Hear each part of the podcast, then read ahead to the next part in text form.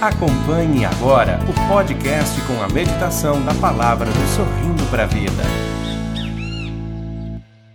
Pelo sinal da Santa, Santa Cruz, Cruz, livrai-nos Deus, Deus, nosso Senhor, Senhor, dos dos nossos nossos inimigos. inimigos. Em nome do Pai, Pai, do Filho e do Espírito Santo. Amém. Amém. Mateus capítulo 8, versículos 16 e 17. Ao anoitecer, levaram a Jesus muitos possessos. Ele expulsou os espíritos pela palavra e curou todos os doentes. Assim se cumpriu o que foi dito pelo profeta Isaías. Ele assumiu as nossas dores e carregou as nossas enfermidades. Ao anoitecer, levaram a Jesus muitos possessos. Ele expulsou os espíritos pela palavra e curou todos os doentes. Assim se cumpriu o que foi dito pelo profeta Isaías. Ele assumiu as nossas dores e carregou as nossas enfermidades. Palavra da salvação. Glória, a vós, Senhor. Glória a vós, Senhor.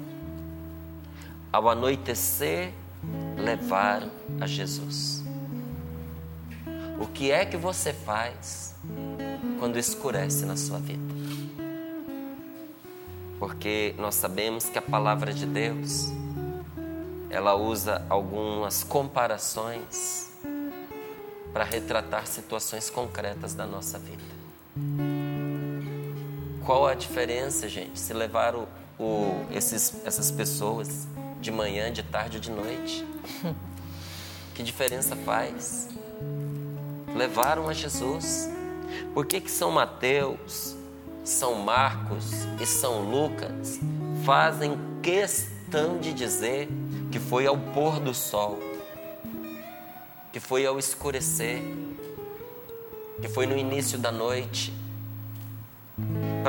para que nós possamos entender que quando, as, que quando as sombras se aproximam, que quando a nossa vida vai entrando na escuridão, porque todos nós passamos por períodos de escuridão na nossa vida, nós temos que lembrar que nós precisamos nos colocar diante de Jesus.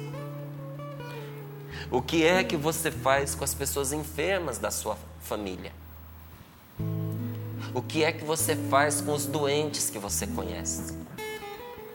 Com as pessoas que estão afundando na escuridão da tristeza, na escuridão de uma depressão, nas trevas de uma doença emocional terrível, de uma doença psíquica, nós temos que aprender a levar os nossos doentes diante de Deus a apresentar diante de Jesus os nossos enfermos, inclusive aquelas pessoas que estão atormentadas.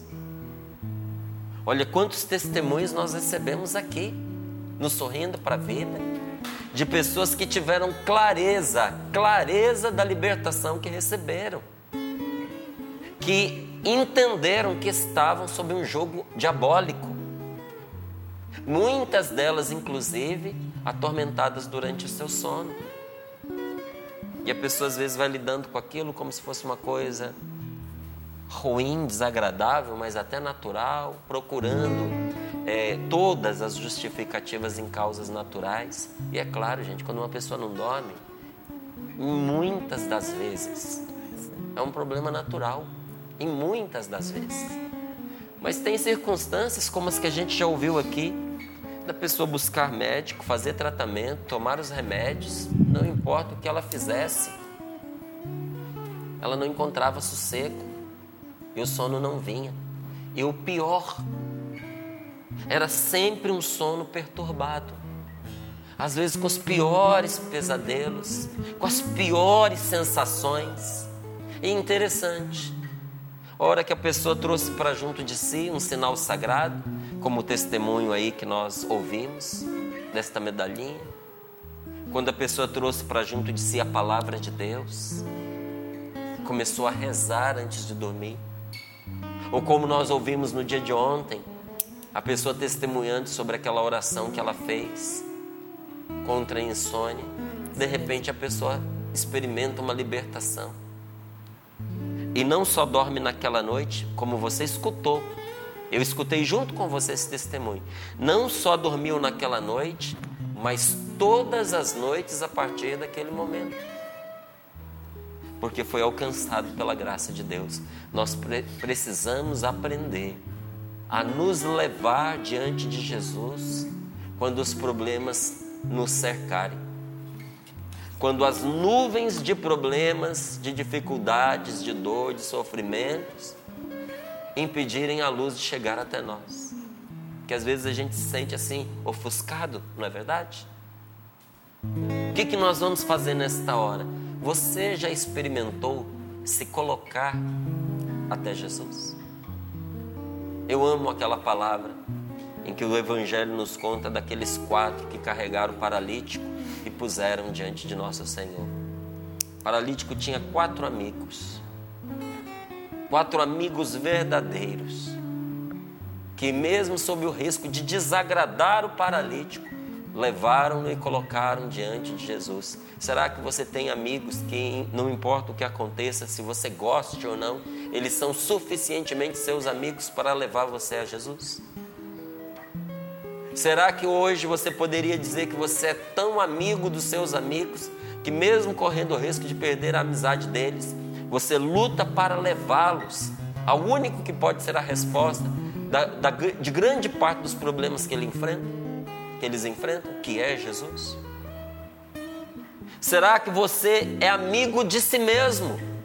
Ao ponto de quando você não tem nem quatro, nem três, nem dois, nenhum amigo para te levar diante do nosso Senhor Jesus Cristo, você se colocar na presença de Deus e pedir: Senhor, venha em meu socorro, porque olha aqui o que nos diz a palavra de Deus ao anoitecer, no anoitecer da vida, no ocaso das circunstâncias que nós enfrentamos, quando tudo parece perdido quando vai batendo a melancolia. Você já viu que aquele momento em que o sol vai se pondo e a noite vai chegando? É um dos momentos mais belos do dia, mas é um dos mais melancólicos também. Uhum. Naquele momento melancólico da nossa vida, em que parece que a, até a tristeza vai tomando um aspecto mais consolidado, até de uma depressão. No anoitecer de tudo que nós vivenciamos, nós precisamos fazer o que esta palavra nos revela. Ao anoitecer, levaram a Jesus muitos possessos, muitas pessoas que estavam esmagadas sob o fardo do mal, destruídas pelo pecado, dominadas pelo vício, muitas enfrentando é, graves opressões espirituais, obsessões, tentações insistentes. O que, que fizeram com essas pessoas? Levaram-nas a Jesus. Jesus expulsou os espíritos pela palavra. Pela palavra curou todos os doentes. E ontem eu rezava com esta palavra e fui lá em Marcos capítulo 1, onde ela está também. E fui lá em Lucas no capítulo 4, onde também São Lucas conta essa passagem do Evangelho. E o que Lucas diz que Jesus curou a muitos.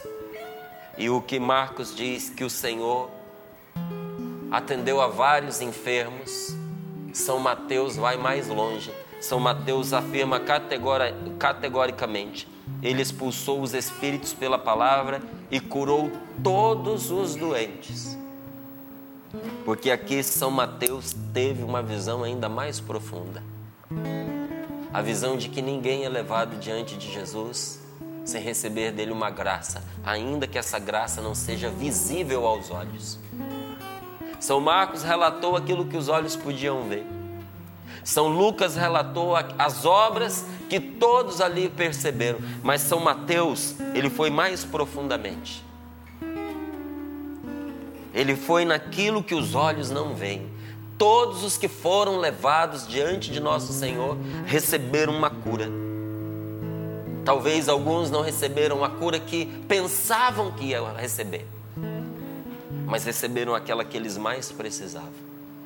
E como é que Jesus os curou? Como continua curando nos nossos dias? Como tem curado muitas pessoas, inclusive através desse programa do Sorrindo para a Vida? E como é, Márcio? Jesus expulsou o mal e curou a todos pela palavra. A palavra de Deus é capaz de realizar milagre na nossa vida. A palavra de Deus cumpre o que promete. A palavra de Deus tem valor de ação, de obra. Não é simplesmente um sopro jogado ao vento. A palavra de Deus, quando entra no nosso coração, ela começa imediatamente uma transformação na nossa vida. E que transformação é essa? Ele assumiu as nossas dores e carregou as nossas enfermidades. Na medida em que nós vamos ouvindo a palavra de Deus e permitindo que ela faça parte da nossa vida, Jesus vai assumindo na nossa vida certas dores que nós carregamos e ele vai tomando sobre os seus ombros as enfermidades que nós não damos conta de carregar. E não é só de maneira metafórica, é de maneira real, concreta Deus realmente faz. Porque tem muitas pessoas que gostam de olhar para os evangelhos e dizer que, é, que todo ele é uma parábola, que quando Jesus curava, na verdade ele não curava. Era uma maneira de significar que ele fazia o bem às pessoas que na verdade as coisas não aconteciam milagrosamente. É que Jesus era mais evoluído, ele tinha mais conhecimento, ele tinha mais tato com as pessoas e na verdade ele atuava como um médico a, a, a, além do tempo dele. Não, quem pensa isso está completamente equivocado e vai ter muita dificuldade em explicar os milagres que continuam acontecendo hoje. Hoje. E que transformam vidas.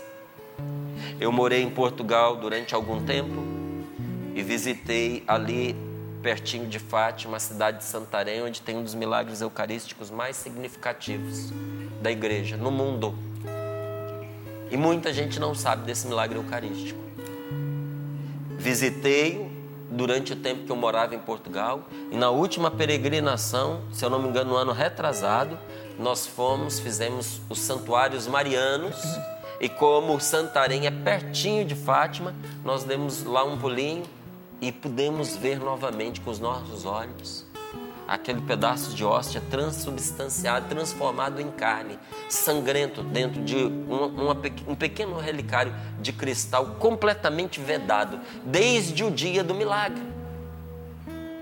E uma coisa que foi novidade para mim foi o testemunho da senhora, que é aquela que guarda lá, a guardiã, ela, ela cuida do, desse milagre eucarístico. Ela conta que ela é voluntária, ela é uma cuidadora, porque uma vez ela foi visitar esse milagre eucarístico pela primeira vez e chegou lá de muletas. E o milagre fica no alto de uma escadinha e ela teve muita dificuldade de chegar até lá, porque ela usava muletas mas de depois de ter contemplado aquele milagre, nunca mais ela precisou usar as muletas. Ela chegou arrastando-se com muletas e ali as muletas ficaram abandonadas. Nosso Senhor Jesus Cristo, meus irmãos, continua a realizar as mesmas obras de sempre. Só que ainda hoje ele encontra o mesmo que ele encontrou na sua época. Pessoas que têm fé e pessoas que não acreditam. E quando uma pessoa não confia em Deus, não acredita, o coração dela se fecha para todo o benefício que Deus pode dar a ela. Jesus diz isso e os evangelhos revelam que houve cidades em que ele não pôde fazer ali milagre nenhum, porque não houve adesão. A pessoa não acreditou, não confiou não se entregou nas mãos de Deus e por isso, de certa forma, não permitiu que Deus tocasse no coração dela. E não é uma indução, não é você é, criar uma histeria é, para que a pessoa, é, o corpo dela reaja é, pela esperança da cura e se autocure. Porque se essas histerias coletivas realmente curassem, é, quem faz essa propaganda com certeza é, encheria ginásios, estádios, para provocar histeria coletivas para que as pessoas saíssem das cadeiras de roda, para que elas fossem curadas de câncer e de outras doenças mais. Existe uma grande diferença entre você ser convencido por alguém e você fazer uma experiência de fé profunda, de confiança em Deus, quando você descobre que Deus te ama tanto que Ele está junto com você. E olha o que esta palavra uniu, essa palavra de São Mateus, ela uniu a cura, a libertação com a palavra de Deus. Jesus expulsou os espíritos pela palavra e pela palavra curou todos os doentes, junto com a palavra de Deus. A cura dos enfermos é o sinal mais importante de Jesus em relação à salvação. É o sinal mais importante. A palavra de Deus e a cura caminham juntos como sinal de salvação. Veja, a palavra de Deus tem precedência, porque Ele é o próprio Cristo curando. Mas, junto com a palavra de Deus, a cura das doenças, a cura das enfermidades, a libertação, que é um desdobramento da cura que Jesus veio nos trazer, é o sinal mais importante de nosso Senhor Jesus Cristo em relação à salvação. Mas ela é também uma incumbência dada aos discípulos de Jesus e, portanto, é uma tarefa essencial da igreja de nós sermos é, agentes da cura de nosso Senhor Jesus Cristo. Nós precisamos ser canais da graça de Deus, canais da cura de nosso Senhor. A igreja não foi dispensada por nosso Senhor Jesus Cristo de continuar o seu ministério de cura e libertação. Nós precisamos de bispos que rezem pela cura e libertação dos seus fiéis. Porque era isso que Jesus fazia. É isso que a igreja primitiva fazia. E é isso o que o povo de Deus necessita ainda hoje. Ah, mas o povo às vezes vai nessas reuniões atrás de cura e libertação. E ué, vocês acham que eles procuravam Jesus porque, porque Jesus tinha é, cachos bonitos no cabelo, porque os seus olhos azuis, e não era nem azuis, porque na, na época lá o, o povo é, israelense não era desse tipo. Muitos quadros pintam Jesus como um europeu, e Jesus não era um europeu. Aí você veja, por que que acha que iam lá para escutar Nosso Senhor? Por causa do seu porte atlético? Inclusive a Sagrada Escritura diz que aos olhos humanos ele não tinha nem graça nem beleza. Verdade, está escrito. Entende? Então o que, que essas pessoas iam fazer lá? Elas iam em busca de cura, elas iam em busca de libertação, elas iam em busca de uma orientação para a vida delas. Mas chegando lá, em busca de uma coisa, encontravam alguém, encontravam um Salvador. Nós precisamos de sacerdotes que rezem pela cura e libertação das pessoas, que as pessoas estão oprimidas. Quanta gente doente nas nossas paróquias, uhum. precisando de uma palavra de Deus para levantar a sua alma, precisando de uma palavra de oração pela sua enfermidade física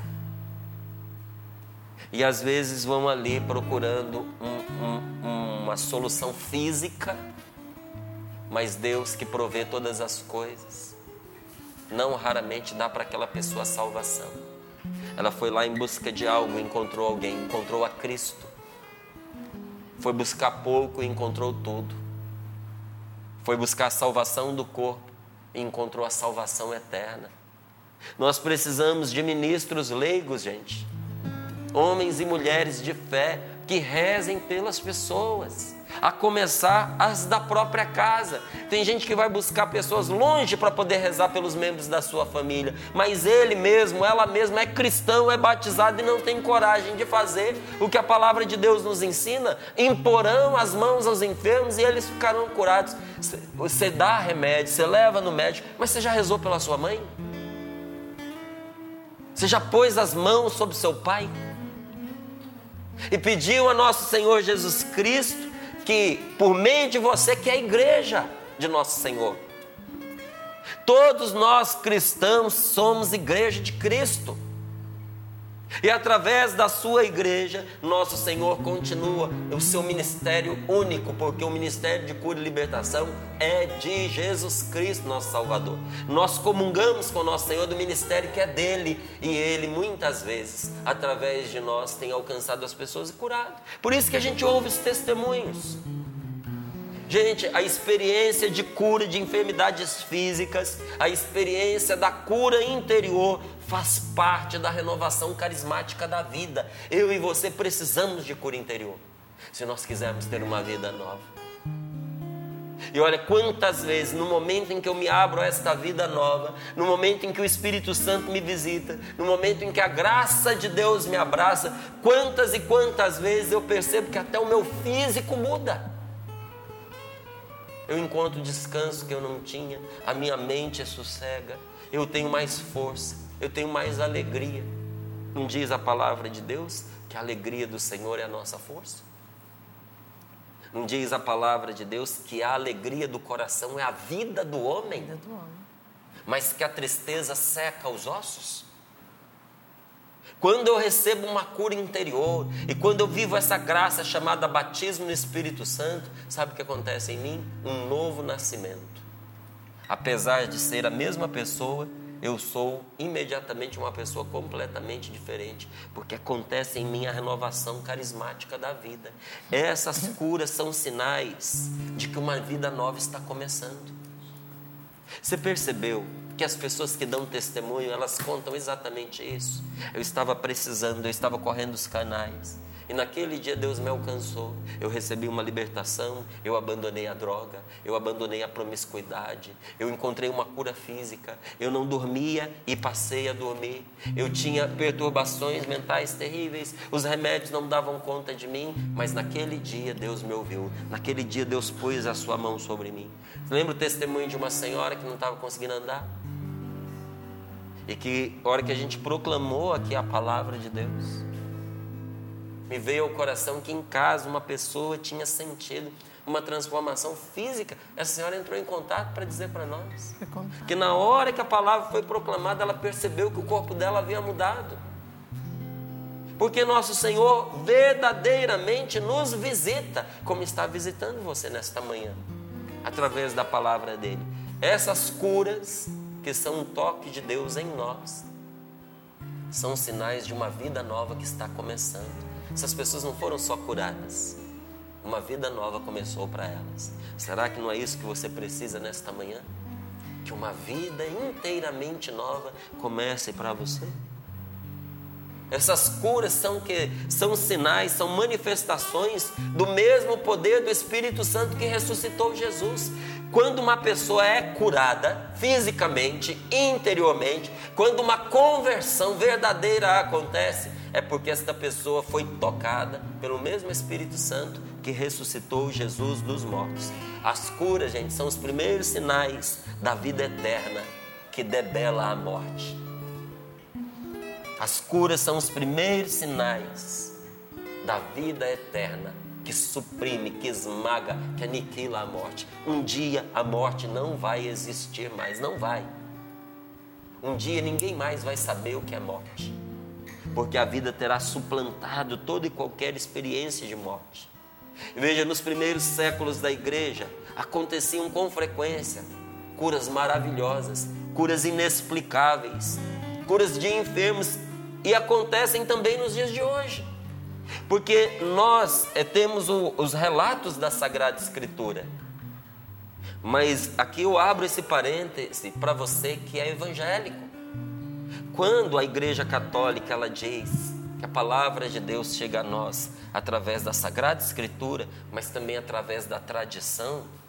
Tradição, gente, não é hábito não. Hábito é costume.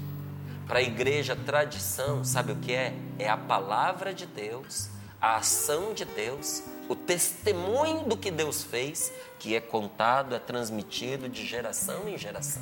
Nem todos os textos estão na Sagrada Escritura, porque a igreja entendeu que aqui tem o suficiente do inspirado por Deus para a nossa salvação. Mas São João também disse que nem todos os livros do mundo seriam capazes de conter as obras de nosso Senhor Jesus Cristo se a gente resolvesse relatá-las, porque as obras de nosso Senhor Jesus Cristo não terminaram com o seu sepultamento nem com a sua ressurreição. Continua hoje. né? Elas continuam hoje na igreja. E a nossa igreja tem relatos antiguíssimos, tão antigos quanto a Bíblia, de curas que aconteceram, testemunhando que coisas inexplicáveis, maravilhosas, extraordinárias aconteceram a pessoas enfermas e continuam acontecendo nos dias de hoje, porque a cura é uma manifestação de que quando Deus começa a reinar sobre a criação, os demônios têm que ceder. Quando Deus começa a reinar sobre a sua vida, o mal tem que sair da sua vida. Quando Deus entra pela porta de uma casa, se ali havia qualquer presença diabólica, tem que sair pela, pela janela, tem que sair pela porta dos fundos. Amém. Quando Deus entra na vida de uma pessoa, aquilo que é escravizável é obrigado a largá-la. Queira você, Deus entre na sua vida. Amém. Eu não vou nem dizer queira Deus, porque Deus quer. Mas queira você que hoje nosso Senhor entre na sua vida para que aconteça nesta manhã e não depois, hoje, agora, neste momento em que você está acompanhando esse programa, rezando conosco, comece para você agora, nesse exato momento, a renovação carismática da sua vida. Que a sua vida seja renovada na força do Espírito Santo. Porque quando Deus entra, o mal tem que ceder. Um dia, quando Jesus voltar na sua glória, você não precisa ficar com medo. Eu sei que tem muita gente que morre de medo quando começa a falar da segunda vinda de Cristo, de quando Jesus voltar, das coisas todas que vão acontecer, das tragédias. Gente, as tragédias, elas acontecem onde Deus não está presente. Nosso Senhor Jesus Cristo não volta nem para trazer tragédia nem destruição. Ele volta para pôr fim à tragédia e à destruição. Nosso Senhor vem para pôr limite ao mal e dizer: chega, basta, já deu. O dia que nosso Senhor voltar na sua glória não vai ser um dia de tristeza, mas de incrível alegria, porque todos nós vamos receber a sua vida e nós vamos viver eternamente. Queira você, está preparado para esse dia? Para receber uma vida que não passa jamais. A salvação trazida por nosso Senhor Jesus Cristo, ela vem não somente pela palavra que vai despertando a fé no nosso coração, mas ela vem também em curas que restauram, restauram os doentes. As curas milagrosas e os milagres, eles são em si aquilo que nós devemos esperar quando Deus age e onde Deus reina. Se Deus está agindo, se Deus está reinando, você vai esperar o quê? Tristeza, desgraça, calamidade? Não. Sabe o que eu espero de Deus? Tudo de bom. Quando a minha vida não está muito boa, sabe o que eu percebo? Eu estou escapando da graça de Deus. Está na hora de eu voltar. Quando eu percebo que eu não estou muito bem, eu vou notando que eu fui perdendo o foco, que eu fui me distanciando. Está na hora de eu voltar para perto de Deus, porque perto de Deus, força, paz e alegria. Vem. Não é vida fácil, mas é vida no poder do Espírito Santo. As dificuldades continuam, mas a gente recebe uma força, uma alegria maior do que qualquer dificuldade. As curas, elas servem para nos lem- lembrar que toda a morte, que toda a dor vão acabar. Quando você ouvir um testemunho contado aqui no Sorrindo para a Vida, não fique com ciúme, não. Não tenha inveja, não. Podia ter acontecido comigo e não aconteceu. Não. Dê glória a Deus e diga: a morte vai acabar, a dor vai, vai acabar. Vai chegar um dia que não vai existir mais dores nem morte. E Senhor, que eu possa também não apenas ver o que o Senhor faz pelos outros, mas eu quero experimentar na minha carne o que acontece quando o Senhor age e aonde o Senhor reina. Vem agir na minha vida, vem reinar na minha vida. Porque assim, gente, como uma doença grave é sinal da morte que está rondando a pessoa, as curas são sinais de que Deus está presente e que a ressurreição está ao nosso alcance.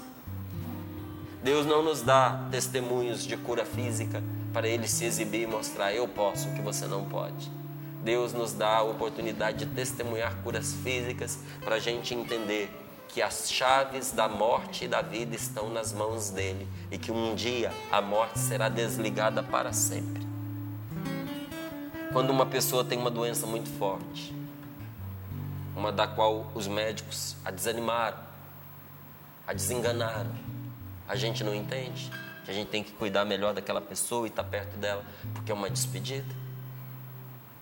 As curas fazem exatamente o contrário. Elas vêm para nos dizer que nada está perdido para sempre quando Deus é envolvido naquela causa. Envolva Deus nas causas da sua vida ainda que essa causa seja uma doença aparentemente incurável. Porque em cada doença grave nós lutamos com a morte. Pergunte a uma pessoa que está enfrentando câncer. Pergunte a uma pessoa que está enfrentando um problema desses de degeneração, é generalizada. Uhum. Pergunte para uma pessoa que está com um problema grave no seu fígado, que seu coração está parando que tem sérios problemas respiratórios. Pergunte se não é todos os dias uma luta contra a morte. Uhum. Mas em cada cura que nós recebemos, nós somos devolvidos novamente à vida e nós nos sentimos nascer de novo. Você já viu que todas as vezes que a gente escapa da morte, a gente diz: Eu nasci de novo.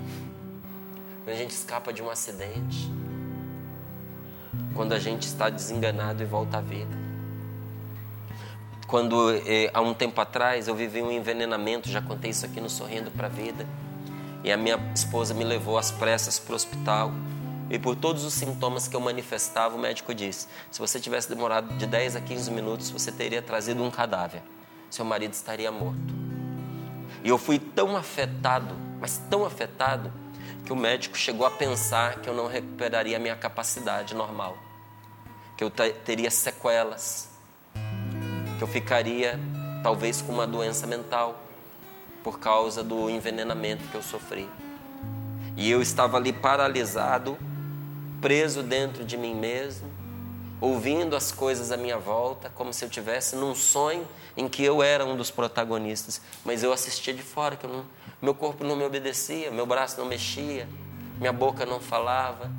Eu vi o médico diante de mim perguntando: Você conhece essa mulher? Eu olhava para minha esposa inerte e eu era incapaz de sequer coordenar o pensamento, dizendo: Eu sei, é minha mulher. Nem o pensamento era assim, gente. Eu só tinha um pensamento de que eu a conhecia, mas nem em pensamento eu conseguia formular: Sim, é a minha esposa. É terrível, né? Mas quando eu fui voltando ao normal, e eu percebi do que eu escapei e que foi realmente uma graça de Deus, porque minha esposa não tinha por que ter descido onde eu estava, ter me encontrado naquela hora. Ela tinha todos os motivos para não ir ali, e ela foi porque no seu coração ela sentiu que Deus a mandava lá. Diante de tudo que eu ouvi e vivenciei, eu pude concluir: Deus me quer por mais um tempo neste mundo e o Senhor me salvou.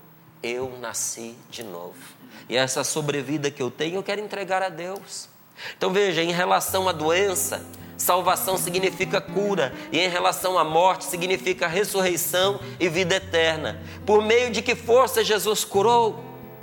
Em que consiste essa força restauradora do seu Espírito Santo? São Mateus responde com grande profundidade. Ele levou nossas enfermidades, ele carregou sobre si as nossas doenças. A força de Jesus, gente, não está na sua superioridade sobre as enfermidades, mas na sua capacidade de sofrer. Ele nos cura carregando as nossas doenças. É nas suas chagas que nós encontramos cura para nós. Por isso que tem tanta família que é salva, porque encontrou dentro daquela casa alguém que é capaz de carregar as dores e os sofrimentos.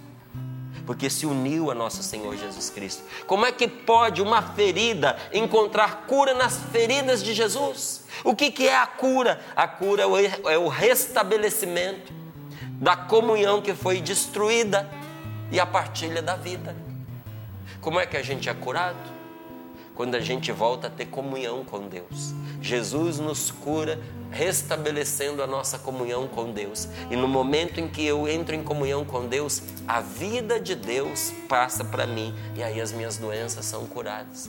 Será que não seria interessante você viver essa experiência nesta manhã, nesse dia de hoje? Você não gostaria de você também experimentar na própria carne esse toque de Deus? Todo aquele que pede, Recebe. recebe. Peça. Não peça pouco, não. Não peça muito também, não. Peça tudo. Peça e espere. Porque ninguém foi levado diante de Jesus, segundo São Mateus, né? sem ser tocado por Ele e transformada a sua vida. Você acompanhou mais um podcast cançãonova.com.